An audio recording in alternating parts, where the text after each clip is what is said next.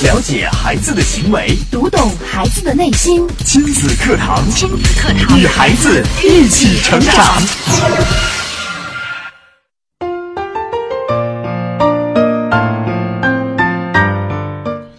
一个没有界限的孩子会被朋友排挤，会被长辈指责，会被社会淘汰，甚至更多。但是现今社会又有很多说法是要放手，如果掌握不好，会把每一个界限当成是放手。那么该怎么样判断和把握呢？欢迎收听亲子课堂，如何有界限的放手养育孩子？大家好，我是博文，有请亲子教育专家张文珠老师。张老师你好。嗯，大家好。张老师啊，现在有很多孩子被家长很宠爱，有很多专家告诉他说，我们要放手去养育孩子。对，嗯，我们现在很多的呃家长哈，嗯，其实也不是这两年的事儿了，甚至可能有个十几年，嗯，都有一个概念叫做什么呢？开放式养育，一定要放手。那么很多就是我们的亲子课堂的听众朋友们。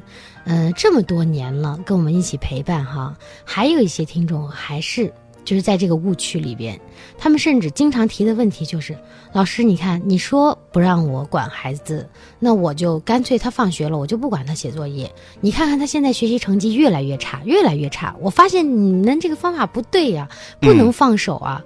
那个我真的把他给放手了就不行了。那么这就是没有掌握好界限。嗯，有很多家长都有这样的误区，但是这个界限该如何限定呢？嗯，那么首先呢，我们先说一下什么是界限。那么界限呢，嗯，第一呢，我们可能会理解为是限制。嗯，那么其实它包含了限制，啊，当然这个限制呢，嗯，也是也是一个概念，而不是说真正要把孩子。圈在那里，或者是你要把它设了很多很多的条条框框，嗯，不让他去做这个，不让他去做那个啊。那么，呃，第二个限制呢，就是什么呢？就是界限呢，就是自由。那么，一个是限制，一个是自由。那我们怎么办呢？嗯，在限制和自由之间，我们来定这个界限，其实对于家长而言是很难的。对，其实呢，我们应该把这两个事情放在一起，这两个词放在一起，就变成了。自由的限制，自由的限制。对，为什么说自由的限制呢？我们很多很多的时候，你比如说，我举一个例子哈。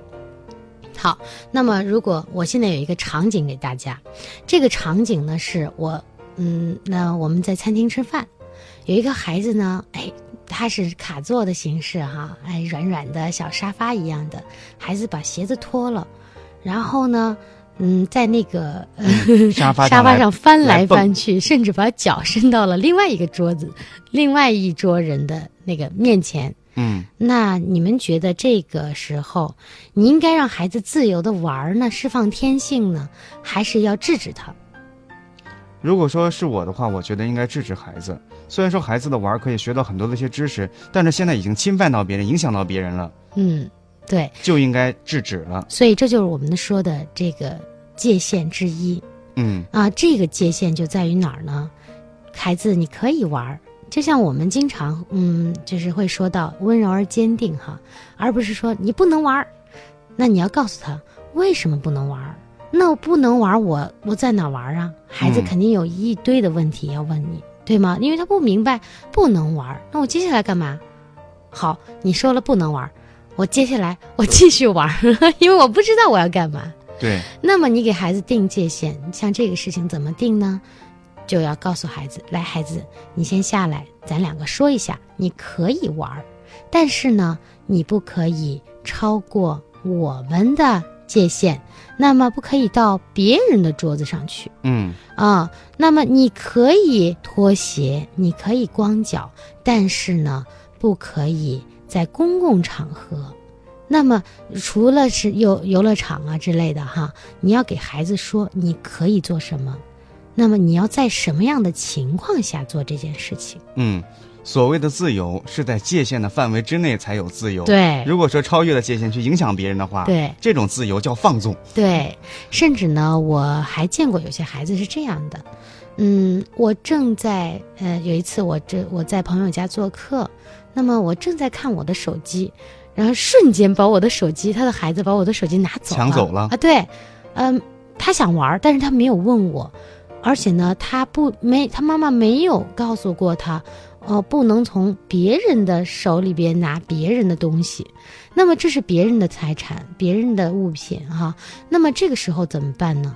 这个时候我们要是把孩子拉过来，哎，你赶紧赶紧把东西还给阿姨。嗯，你不能这样啊，你知道吗？什么什么？那你说了那一那么多话，其实孩子还是不明白。对，他要怎么办呢？嗯，你要这个时候其实就是最好的教育他的时候啊！你要把孩子拉过来，哎，孩子，你是不是想玩阿姨的手机呢？啊，是。那么，嗯，我想问问你，你问阿姨了吗？经过阿姨的许可了吗？你要先让他问，啊，交给他，让他重复。这会儿就是你们两个人要去练习，然后孩子说没有，甚至有的孩子会这样的，就是直接不理你，然后呢，嗯，接着玩手机。还有一些是我把手机还给你，不就是不玩吗？嗯，所以这两种情况，其实孩子都不知道该怎么办，他是因为手足无措了，甚至这会儿妈妈要批评我了，啊，我也不知道该怎么办了，要不然把手机，还有甚至把手机扔了。嗯。啊，我不知道博文见过这种有这种情况的啊。那么这个情况，我们这个时候跟孩子讲，好好的讲说，哎，那宝贝，现在妈妈教你，你想玩阿姨的手机呢？我们先问一问。那现在你跟妈妈一起说，你问问阿姨，阿姨，我可不可以看一下你手机上的游戏啊？那这会儿我肯定在旁边配合，我肯定说可以，可以。但是呢。这是我的手机，我现在要工作，嗯啊，你你想玩的时候，我可以在我空闲的时间让你玩五分钟。那么我刚才说的这一句话，其实包含了很多事情。对，嗯，为什么呢？如果我说啊，可以让他玩吧，让孩子玩吧，啊，那么当你有工作的时候，你是怎么能才能把手机拿回来呢？当你拿回来的时候，甚至可能那个孩子不会给你，嗯。因为他认为是你让我玩的呀，你已经答应我了。我已经玩的很开心了，你干嘛突然间问我要啊？那么他也不知道这是你的私人物品。嗯。那么你首先要告诉他，这是这是我的东西，这是阿姨的手机，这是别人的物品，啊。那么家长这个时候需要怎么样呢？孩子，这个是，就是首先告诉他，别人的物品一定要先经过别人的。允许，甚至像一些隐私的东西，像手机，呃，就是我们现在手机其实就相当于我们的一个笔记本啊、电脑啊，相当于很多很多的工具的综合在一起。其实手机对于我们来很重要。那么就要告诉孩子，孩子，你如果想玩游戏，妈妈可以给你买游戏机。那么咱们也可以规定时间，但是呢，我们尽量不要去要别人的手机来玩。嗯，首先一定要让孩子明确这个概念，这是别人的。对，如果说你要玩别人的，必须要得到别人的允许，嗯，才。甚至其实你要玩别人的手机，大部分人都是不太愿意的，是。因为孩子玩的时候可能会把是中间的很多东西内容给删掉。对，那么删掉了，我们如果博文我们两个关系很好哈，我的孩子现在把你的这个手机拿来，然后玩啊玩啊，把里边的东西删掉了，你这会儿呢很会很尴尬。你不知道该说什么好了。你说，你吵孩子吧，但是他是个孩子，而且而且他是你的好朋友的孩子，但是你不说吧，哎呀，你那么重要的文件文件内容都被删掉了。对，你下一次会觉得这个孩子怎么这样啊？啊，其实呢，第一他不是孩子的错，嗯，第二呢是家长要给孩子规定，第三呢其实就是呃第三者。就是我的孩子要拿博文的手机的时候，作为博文来说，一定要学会拒绝。嗯嗯，学会拒绝。这个拒绝呢，首先，嗯，有几点哈。嗯呃，第一点是，嗯，如果刚才我说了，你可以让他的家长来问，或者你直接问这个孩子，嗯，你要问一问我，这是我的物品，我的私人物品，你要问问我可不可以玩。嗯，那么当你孩子问你的时候，你说你很有礼貌。那么我告诉你，这个是私人物品。今天，这个时候，叔叔可以让你玩，但是呢，你只能玩五分钟，因为这是我要工作用的，五分钟以后要还给我。嗯那么，并且你要告诉他，五分钟以后，甚至是以就是以后再碰到这样的问题，一定要尽量少要求看别人的手机。嗯，那怎么办呢，孩子？那你可以跟爸爸妈妈商量，妈妈，我可不可以看你的手机？或者是阿姨手机上这个游戏很好玩，可不可以给我下载一个在你手机上？嗯，那么这个时候呢，你就给他一个变通的方法，啊、而不是没有方法对，啊。你可能有的家长没有方法的时候，会把孩子拉过来打一顿，嗯，打完了，其实他还是不知道怎么办。是，那他下一回接着会拿，甚至有的孩子会去翻别人的包，嗯，不是因为他没礼貌，是因为家长没有告诉孩子界限在哪儿。对，界限在哪儿，一定要告诉孩子。比如说，我的孩子从出生一直到现在，哈，两个孩子了，两个孩子我都会首先告诉他们，妈妈的包是不可以翻的。嗯，那么，这个里边不管有什么东西，你特别感兴趣都都不可以翻。那么，如果你真的看到了什么，你可以说：“妈妈，我可不可以看一下你包里的那个小玩具？”要询问一哎下。，一定要问。我们就是我的家庭里边，我们的家庭文化是一定要问，什么事情都要问。嗯啊，就像我的女儿现在，她就很好，很有礼貌啊。她会，比如说，嗯，大人正在说话，他会等一下，等大人说完，然后问妈妈，嗯、我可不可以干什么事情啊？我可不可以进来呀？他都会说，啊，会征得我的同意，啊，嗯，甚至呢，我会告诉他，如果在就是聚会的时候，你看到嗯哪一个叔叔或者阿姨给你的很好玩的玩具，或者是没有给你，那么你想玩，你要悄悄的过来，趴到妈妈耳朵上，告诉妈妈：“妈妈，我想玩那个玩具，可以吗？”先问妈妈，如果妈妈觉得哎可以，那么你再去问那个玩具的所有者。你再去问叔叔或者是阿姨，那么一般情况下，你这样子去问的话，嗯，一般情况下大家都会很欣然的接受。对，啊，但是呢，我也希望就是我们收音机前的听众朋友们，因为我们亲子课堂哈是去影响更多的人、更多的孩子、更多的父母。那么我们在做这件事情的时候，当别的孩子难拿到我们的东西的时候，我们千万也不要说，哎，拿走玩吧，拿走玩吧，千万不能给孩子造成这样的概念，不然的话，他以后对别人还还是这样的。对啊，而且呢，嗯，你会觉得，哎呀，我要不让他玩，我多没面子呀，啊！但是你的这个面子可能让孩子以后会更加没有面子。嗯，所以说要告诉孩子究竟界限在哪儿，在界限的范围之内来把握自由。也欢迎大家通过两种方式和我们节目取得互动。您可以通过新浪微博搜索“迪兰路言亲子课堂”，在置顶微博下跟帖留言，或者您可以登录微信搜索“亲子百科”，亲子百科是汉语拼音的全拼，然后发送您的问题就可以了。了解孩子的行为，读懂孩子的内心。亲子课堂，亲子课堂与孩子一起成长。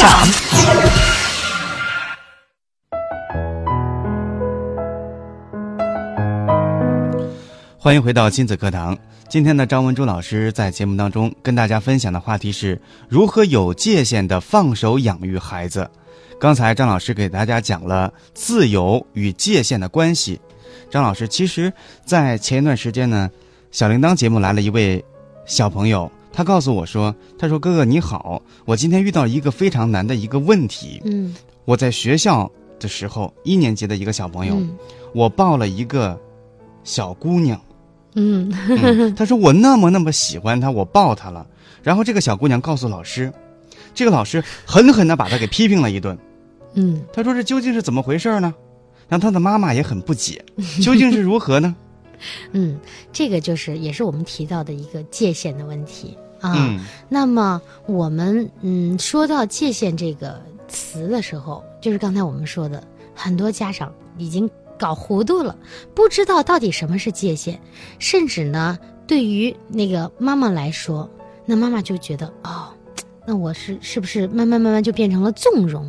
其实很多家长都在干嘛？纵容孩子，他不知道嗯那个呃没有界限的放手，真是变成了纵容。对，那有的呢是父亲，父亲变成了什么呢？专制，就是啊，嗯好，嗯，我我那个我不给你设立界限，但是呢，你这个事儿一旦出了，我就把你拉过来打一顿。是是这样。经常性的口头禅就是你再不怎么样，我就揍你。那、嗯，刚才博文说到的这个小朋友哈，你看他就是父母没有给他一个界限。什么叫这个孩这个孩子的界限呢？那么这个孩子，你首先那他在学校里做了这样事情，那证明之前父母没有给他一个提醒。对，啊，如果有的孩子现在还小，那么父母可以给孩子一个提醒。你像嗯我的孩子哈，他在上幼儿园的时候，那个他们班其实是最有爱的一个班。为什么呢？他们的同学见了面嗯都是抱在抱拥抱，真的很很可爱，看着特别的亲热啊，看着整个班的同学特别团结。那么你要告诉他，这个时候你就要告诉他了，孩子，那这个你跟同学这么有爱哈、嗯、那么见了面抱在一起，但是呢，妈妈要告诉你，嗯，什么场合可以抱，什么场合不可以抱，对，那什么样的人可以抱，什么样的人不可以抱。嗯，那现在呢，因为幼儿园还小嘛，他们觉得哎抱一抱啊，大家很亲啊，这个可以的。但是你呢，要告诉孩子，那我们以后慢慢长大了，我们上小学了，到小学的时候，能不能跟女孩、男孩见了面就抱呀？那得给孩子一个思考，先卷入式，对而你不是直接去说教他。我告诉你啊，你以后就不能再抱了啊！嗯，再抱我打你啊！对，其实他都没有听到你说什么。嗯，而且孩子也很疑问，他说我我上幼儿园的时候呢，我经常抱呃女同学，嗯他们都特别高兴啊，为什么我今天抱她了之后，老师也批评我，这个女孩也很生气呢？嗯，我觉得女孩子做的很对，对 对，这个女孩还是很有界限的，嗯，她的父母教给她了要怎么样啊，而不是说啊别人抱了，有的小姑娘甚至是父母嗯就没有交给孩子，那么这个男孩抱了她，她还觉得很开心，然后两个人抱在一起抱呀抱呀，可能小的时候还看不出来什么，如果大了两个人。嗯完全是同学，然后也没有什么恋爱关系，就抱在一起，见面了就抱，那别人会觉得也很奇怪的。嗯 那么像这个孩子怎么办呢？呃，如果你已经形成了这样的问题，那么你就可以跟孩子讲，孩子，嗯，你现在是不是觉得你喜欢这个孩小这个同学，或者是你觉得，呃，你这是你的同学，不管你喜不喜欢他，这都是你的同学，你很你很亲，你很想给他抱抱。呃，有没有有没有一点像你幼儿园同学的那个感觉呀？你先问他，他一定会说有的。那那么妈妈告诉你，幼儿园呢跟小学是不同的，怎么不同呢？因为我们小学了，我们的学生啊都已经长到了七岁，甚至是八岁。那你现在大了以后，那妈妈是不是跟你说过，小朋友的穿泳衣的地方都是不可以摸的呀？那么你抱了以后，是不是所有他穿泳衣的地方你都摸抱到了？那嗯这样子是那孩子，嗯，那七八岁以上的孩子，那你现在大了，这个是不可以的。妈妈告诉你，这个是不可以的。其实甚至在幼儿园也是不可以的。那么什么时候可以呢？比如说，哎，我们有一个团队的一个协作啊，我们现在一起呃跳大绳，我们赢了。或者我们一起表演节目，我们该毕业了，或者是我们在呃，就是很开心的时刻相见了，见面的时候可以拥抱，而且呢，你要先张开双手，看看别人有没有意愿跟你拥抱，嗯而不是直接上去抱。啊，这个也是我们所谓的询问，就是你的这个张开双臂的动作，其实你是在询问。对，啊，如果你不允许、不不征得别人的同意，你做的这些事情也会遭到拒绝的。啊，这个呢，嗯，你会发现这个孩子有可能就是也会发生我前边举的例子，就是不跟你商量，直接会拿你的手机看，嗯，甚至可能会哎看到你桌子上有什么好看的书，直接拿来。这个孩子这个孩子是很没有界限感的，那有可能就是这样，嗯。因为妈妈没有告诉过孩子应该怎么做，啊，所以他就是所谓的无拘无束嘛，对，就是我们的自由自在，对，太自由了，没有界限的放纵了。啊，嗯。所以我们要给孩子立界限、立规矩啊，但是我们要把握好这个度。对，啊，包括你看啊，孩子可以抱，刚才我们说到什么情况可以抱。还可以跟孩子去练习，甚至有的时候，你看我的那个二女儿，那个小小女儿，她在做一些事情的时候，比如说跟院里的孩子玩儿哈，那么哎，嗯，比如说这个孩子他们两个人之间啊，可能因为一个玩具起争执了，那么要互相说对不起，然后这个时候我会说，那你跟小朋友抱抱吧。这个时候是可以家长在的情况下，而且家长允许了，然后呢，哎，那个小朋友呢，你们也是互相的，现在在做这件事情，那么是可以的嗯，啊。那么家长呢，也要去掌握掌握这个度。对，所以说在生活当中，家长掌握这个度呢是非常非常关键的。我们在教育孩子的过程当中，不但要给孩子自由，而且要在自由的范围之外要立一个界限。张老师有很多家长会说，说我都不知道如何给孩子立界限，这界限实在太多太多了，有哪些方方面面？咱们再举点例子吧。嗯，你看哈，嗯，如果你给孩子立了界限，其实呢，对于你们的亲子关系也会有很大的帮助。你比如说，你的孩子在公共场合掀你的裙子，或者是掀你的衣服，或者是在你呃跟别人正在聊天的时候，他不停的打断你，嗯，影响你说话。啊，呃，那么刚才我说的这两个例子，就是属于也是界限的范畴。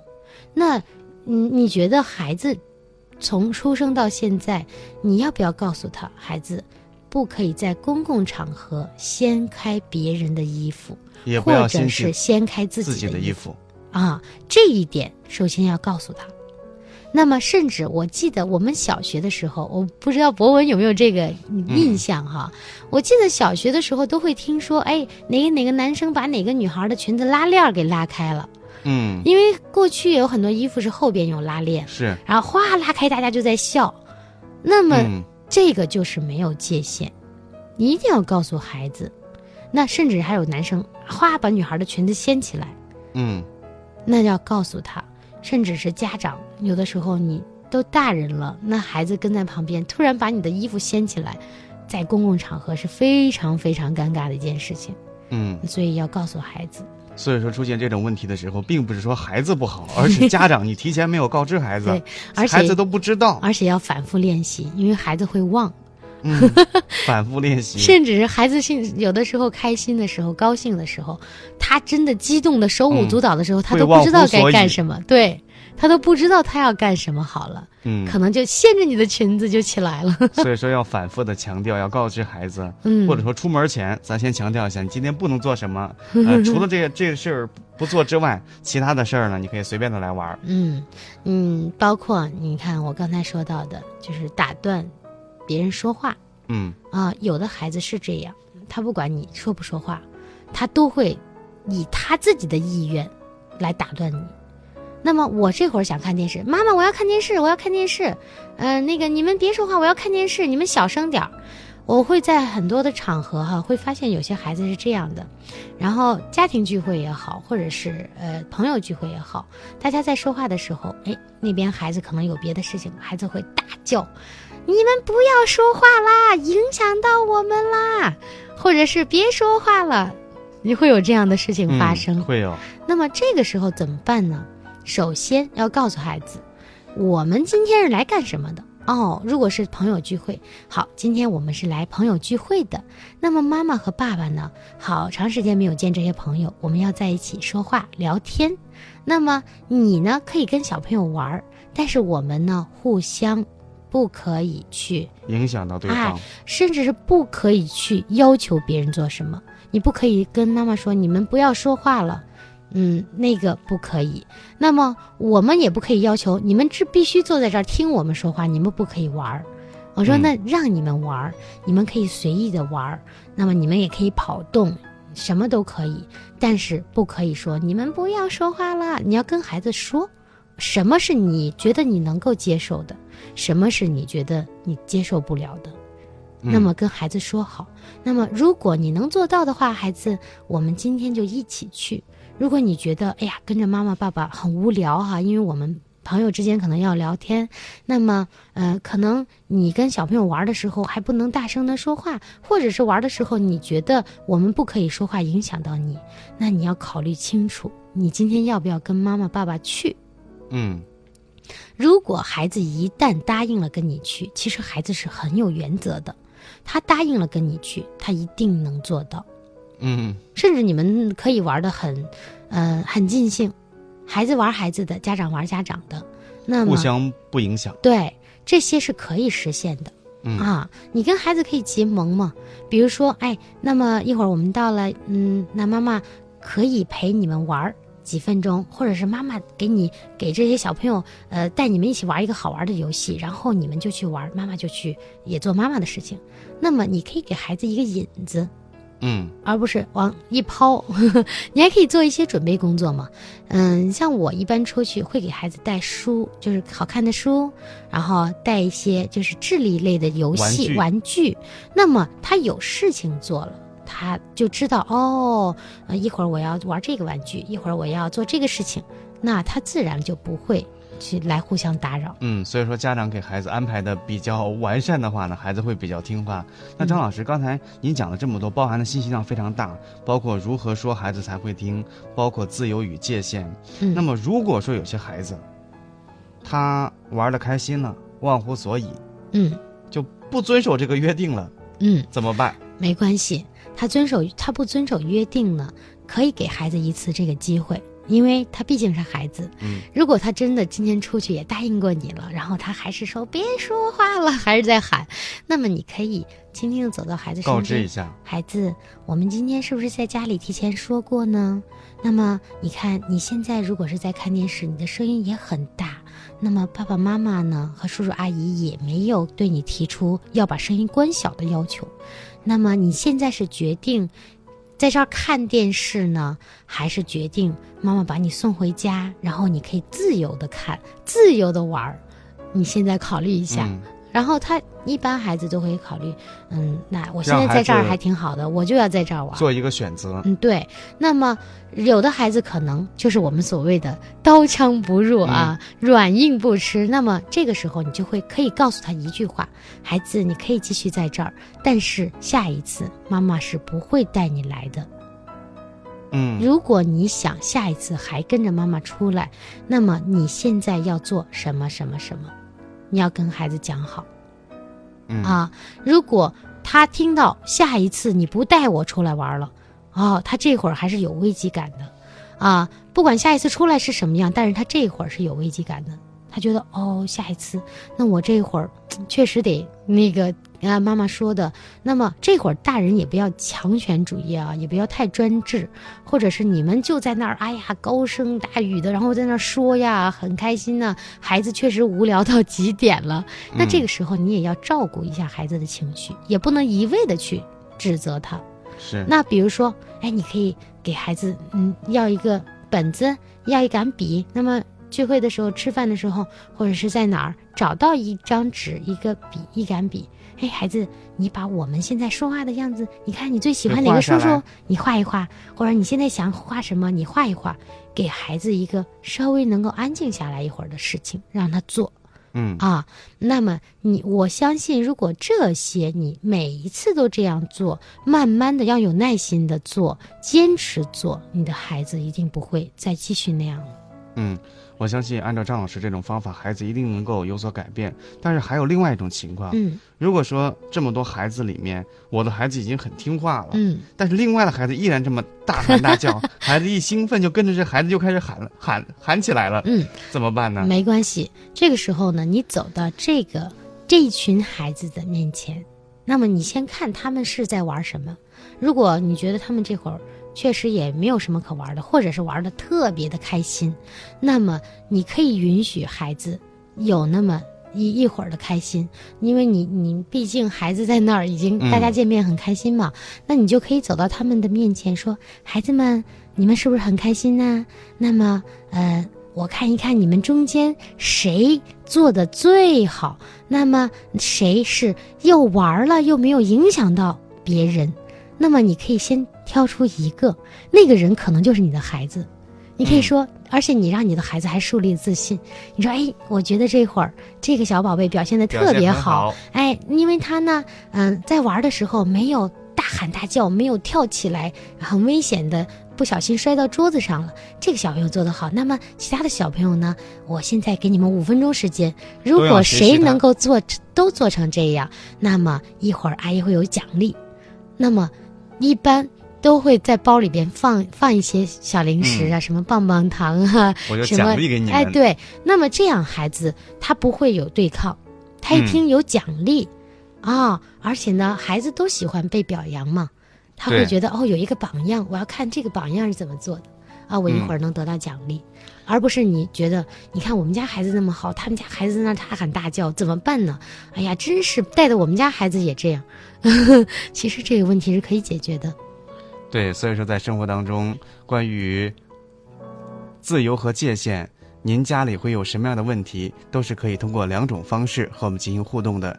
您可以登录新浪微博，搜索“迪兰路言亲子课堂”，在置顶微博下跟帖留言，或者您可以登录微信，搜索“亲子百科”，也就是“亲子百科”汉语拼音的全拼就可以了。在节目之外呢，您还可以登录蜻蜓 FM，搜索“星光教育广播”，可以收听本期节目的回放。